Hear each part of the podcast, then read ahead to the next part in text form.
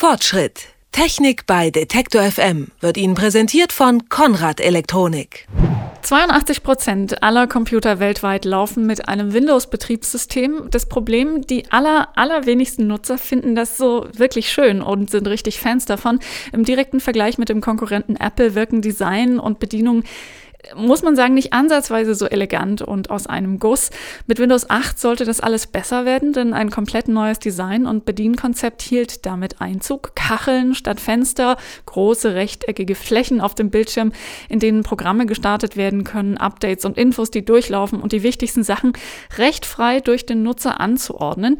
Metro heißt diese Oberfläche, die wegen ihrer großen Flächen eben auch für mobile Geräte und Touchscreens besonders gut geeignet sein sollte. Jetzt hat Microsoft, wenn man so will, eine Art Zwischenbilanz gezogen und vorgestellt, was man in Windows 8 alles so verbessern will. Denn Windows 8.1 wurde vorgestellt, auch Windows Blue genannt. Und live beim Event dazu war Hajo Schulz, Redakteur beim Computermagazin CT. Und mit ihm spreche ich über die Neuerungen bei Windows. Hallo, Herr Schulz. Hallo. Hat das Event Sie denn beeindruckt und das, was man da sehen konnte?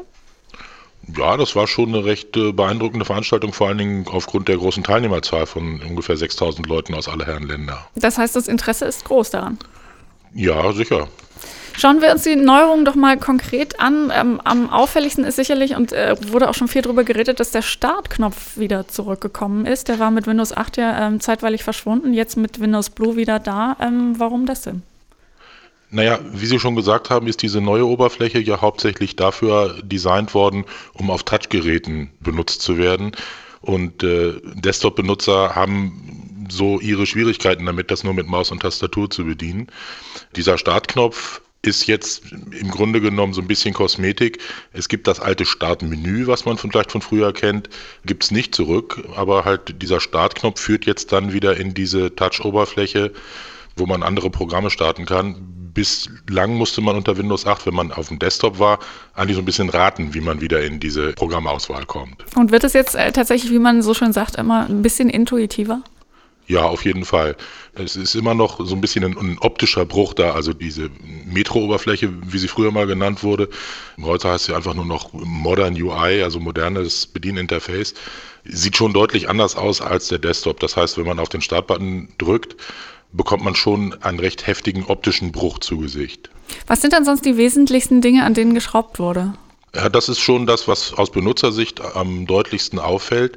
Was es jetzt auch gibt, ist eine Möglichkeit, den Rechner so einzustellen, dass er wieder direkt bis zum Desktop durchbootet. Bislang war es bei Windows 8 ja so, dass man bei jedem Start auf jeden Fall erstmal in dieser Touch-Oberfläche gelandet ist.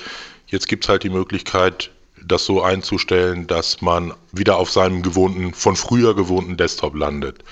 Einige andere Kleinigkeiten haben sich geändert. Diese Store-Anwendung, über die man Apps installiert, ist renoviert worden. Die Suche hat sich sehr stark verändert. Da ist also Microsoft-Suchmaschine Bing deutlicher in den Vordergrund gerückt und ein paar andere Kleinigkeiten. Aber diese prinzipielle Kachelarchitektur und Optik, die bleibt, die wird beibehalten. Die Kacheloptik als solche bleibt erhalten, ja. Zwei Änderungen gibt es dabei. Zum einen kann man die Kacheln jetzt in verschiedenen, in noch mehr verschiedenen Größen anordnen, sodass man sich das noch ein bisschen individueller gestalten kann. Zum anderen gibt es jetzt eine in Kacheloptik gehaltene Liste aller Anwendungen. Die soll so ein bisschen das alte Startmenü ersetzen. Das tut sie auch, vor allen Dingen deswegen, weil man sie nach verschiedenen Gesichtspunkten sortieren kann, unter anderem nach Installationsdatum, nach Alphabet, aber eben auch, wie das früher im Startmenü war, danach, welche Anwendung man am häufigsten benutzt hat. Die landen dann einfach oben in der Liste und das spart dann zumindest wenn man das System ein paar Wochen in Benutzung hat, doch einiges an Rollen und Blättern und so. Eine der Dinge, die offenbar ja nicht so gut angekommen sind, war die ähm, App zum Empfang von Mails bei Windows 8, die wohl äh, nicht so ganz begeistern konnte. Ist das jetzt besser geworden? Kriegt Microsoft das jetzt auf die Reihe? Ist die neue Mail-App ein bisschen besser für Nutzer geeignet? Sie hat sich geändert. Was ich bislang davon gesehen habe, ist sie aber immer noch, ja, also man muss ganz deutlich sagen, diese Apps, die bei Windows 8 dabei sind, die auch in dieser Kacheloberfläche spielen, die sind ganz klar für Touch-Benutzer gedacht, für Leute, die Windows eben auf einem Tablet oder so einem Gerät benutzen. An ein vollwertiges Desktop-Mail-Programm wie Outlook oder Thunderbird reicht das bei weitem nicht ran von den Funktionen, die da sind. Muss es aber wahrscheinlich auch nicht, weil diese Touch-Oberfläche benutzt man ja auf einem in der Regel kompakten Gerät ohne Maus, also einfach mit einem Finger, wo man eh nicht so exakt zeigen kann wie mit der Maus. Also die Funktionen sind da nach wie vor eingeschränkt, aber das kann bei Touch-Benutzung auch sicherlich ein Vorteil sein.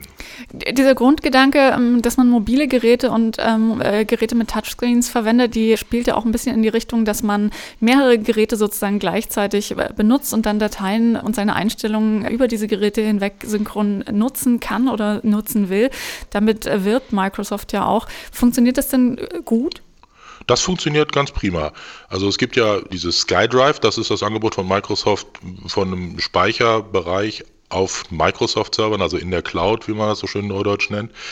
Und dahin werden eigentlich alle Einstellungen von Apps und Programmen synchronisiert. Und wenn man das möchte, kann man dort eben auch seine Dateien ablegen. Also seine Dokumente, seine Fotos, seine Musiksammlung und so weiter, sodass man die dann halt auch mit jedem Gerät zur Verfügung hat, sobald das im Netz ist. Nun ist äh, diese äh, Microsoft Blue-Geschichte, wenn ich es richtig verstanden habe, eine komplett neue Version und nicht nur ein Update. Heißt es denn, dass Sie damit selber sagen, Windows 8 war nicht so ganz der große Wurf? Das muss man wohl so sehen, ja. Also im Prinzip ist es vom Umfang her eigentlich nichts anderes als zum Beispiel das Service Pack 2, das es damals bei Windows XP gab dass man dem jetzt eine neue Versionsnummer gegeben hat, denke ich, soll schon ganz klar kommunizieren, wir haben hier nicht nur ein kleines Update gebaut, sondern eine neue Version. Guckt es euch nochmal an, wir, das ist jetzt neu. Was würden Sie Nutzern denn raten? Ähm, umstellen, mitmachen oder überhaupt umstellen? Naja, man muss erstmal sagen, das, was jetzt vorgestellt wurde, ist eine Vorabversion. Das heißt, die ist noch nicht offiziell freigegeben. Es ist auch ein bisschen, immer ein bisschen gefährlich, so eine Version auf einen Rechner aufzuspielen, mit dem man täglich arbeiten will und auf den man angewiesen ist. Da können also immer noch Fehler passieren. Das kann Abstürze geben. Es können Daten verloren gehen. Also das ist eigentlich eine Version, die dazu da ist, sich mal einen Eindruck zu verschaffen, aber mehr auch nicht. Was man auch wissen muss, wenn man jetzt auf seinen Rechner, der schon Windows 8 hat, diese Version aufspielt und dann irgendwann im Herbst gibt es die endgültige Version, dann muss man ja nochmal updaten, aber dabei werden wahrscheinlich, so erklärt es jedenfalls Microsoft, alle installierten Programme und alle installierten Apps verloren gehen. Das heißt, die muss man dann alle nochmal installieren. Diese jetzt vorgestellte Vorabversion ist wirklich mit Vorsicht zu genießen. Ob man nachher updaten wird, wenn die endgültige Version rauskommt, über kurz oder lang wird man da nicht drum hinkommen, weil es auch sozusagen unter der Haube neue Funktionen gegeben hat, die Apps benutzen können. Und, und ja, es wird dann über kurz oder lang dazu kommen, dass es eben Apps gibt, die nur noch auf Windows 8.1 laufen und auf Windows 8 nicht so dass man da wahrscheinlich über kurz oder lang dann nicht drum rumkommt.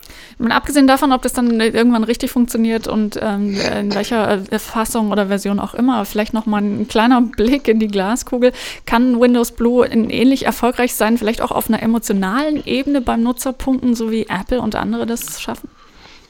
Hm, Geschmackssache, würde ich sagen. es ist, es ist ein bisschen schwierig, dieses Windows oder gerade diese Touch-Oberfläche zu vergleichen mit einem macOS. Wenn man es mit iOS vergleicht, ist es nach meinem Geschmack eigentlich sogar hübscher, was Microsoft da macht. Vor allen Dingen, weil es eben mit diesen Live-Kacheln die Möglichkeit gibt, direkt auf dem Startbildschirm schon Informationen wie, was weiß ich, das Wetter, die Anzahl der neu empfangenen Mails, die neuesten Nachrichten zu sehen, während bei dem iPhone und beim iPad diese Symbole auf dem Startschirm ja eher statisch sind. Microsoft und emotional, das hat ja bislang immer wenig zusammengepasst.